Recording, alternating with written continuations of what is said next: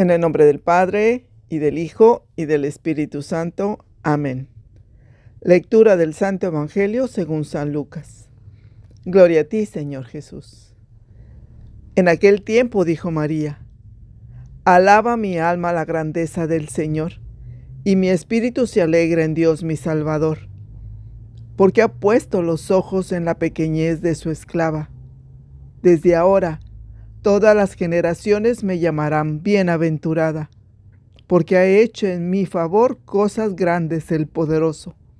Santo es su nombre, y su misericordia alcanza de generación en generación a los que le temen. Desplegó la fuerza de su brazo, dispersó a los de corazón altanero, derribó a los potentados de sus tronos y exaltó a los humildes. A los hambrientos colmó de bienes y despidió a los ricos con las manos vacías. Acogió a Israel su siervo, acordándose de la misericordia, como había anunciado a nuestros padres en favor de Abraham y su descendencia por siempre. María se quedó con ella unos tres meses y luego regresó a su casa. Palabra del Señor. Gloria a ti, Señor Jesús. Muchas gracias, Papá Dios, por la Virgen María, que es figura de esa invitación a crecer en la fe, a confiar y creer en ti, en tu palabra, porque es ahí junto a María donde el corazón se provoca a mostrarte nuestro agradecimiento, así como María, por tu amorosa mirada a nuestra vida Ayúdanos, Señor, a llenarnos de gozo en nuestro Salvador, sabiendo que se encarnó por nosotros según tu palabra, ofreciéndole un canto nuevo cada día. Gloria al Padre y al Hijo y al Espíritu Santo, como era en el principio, ahora y siempre, por los siglos de los siglos. Amén. Hola, muy buenos días familia. Estamos ya tan solo a tres días de la Navidad. Seguimos orando con San Lucas en el capítulo 1, versículo del 46 al 56, que es continuación del de ayer, donde San Lucas nos sigue mostrando a María como ese hermoso modelo a seguir al acercarse ya al final del adviento, para tener ese corazón como un pesebre lleno de paja, donde esa paja sea nuestro cálido agradecimiento al niñito Jesús. Mi nombre es Columba, soy discípula misionera Verbunday y desde Monterrey, compartiendo para ustedes por este audio de palabras de vida lo que Dios me permitía contemplar de María nuestra Madre. Y son dos actitudes, la alegría y el agradecimiento a Dios. María ha fijado sus ojos en la fuente de toda luz, de toda vida, Dios Padre,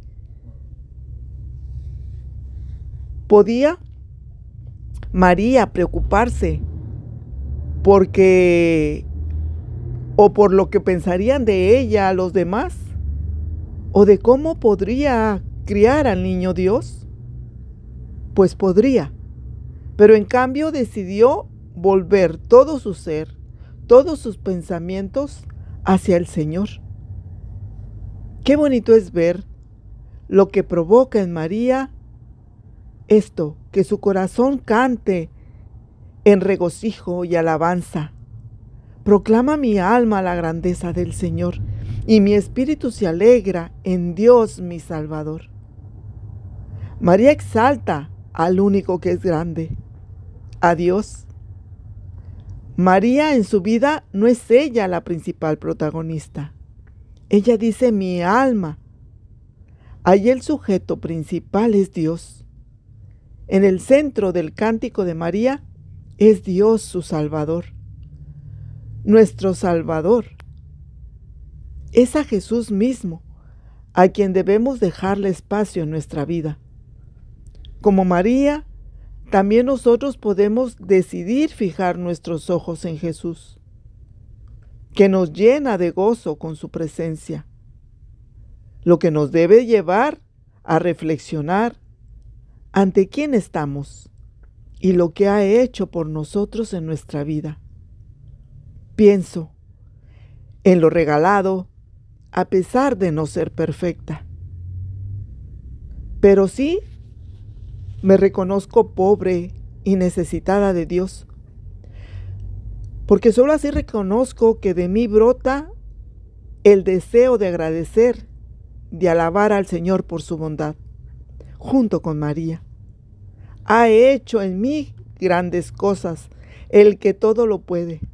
Santo es su nombre.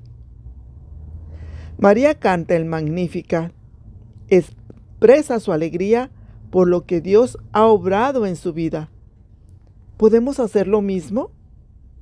Desde luego que no podemos ignorar las dificultades que podamos estar viviendo o hacer que no las vemos ignorándolas, escondiéndolas debajo de la mesa.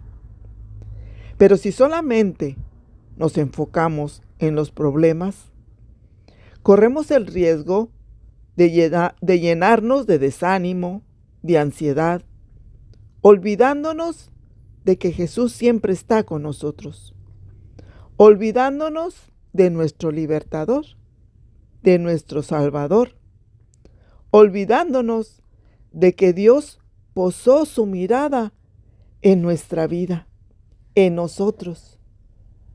Porque cuando Dios mira a alguien, lo descubro como María, que lo mira siempre con bondad, con misericordia. Dice San Juan de la Cruz, que cuando Dios mira lo viste de hermosura. Es hermoso el cántico espiritual donde podemos leer, mil gracias derramando, pasó por estos sotos con mesura, y llenándolos mirando, con solo su figura, vestidos los dejó de su hermosura. Qué bello, ¿verdad?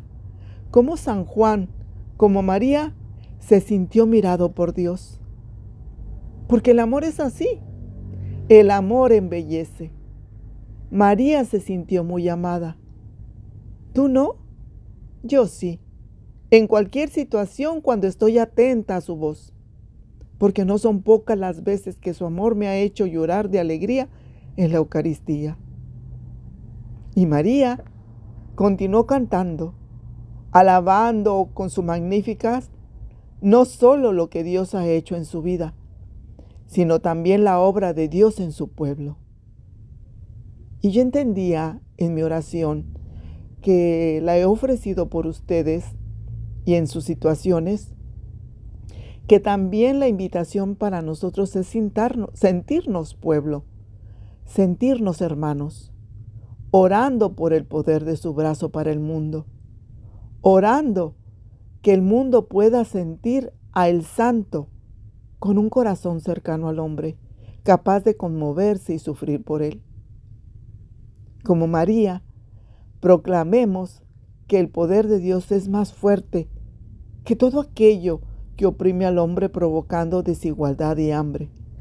Santo es su nombre y su misericordia llega de generación en generación a quien los teme. Por eso quisiera que en esta Navidad, tanto María como el niñito Jesús construya con su palabra un nuevo tejido de relaciones en nuestras familias, en nuestras comunidades llenos de fraternidad. Por eso, les deseo una feliz Navidad y un próspero año nuevo lleno de bendiciones al lado del niñito Jesús.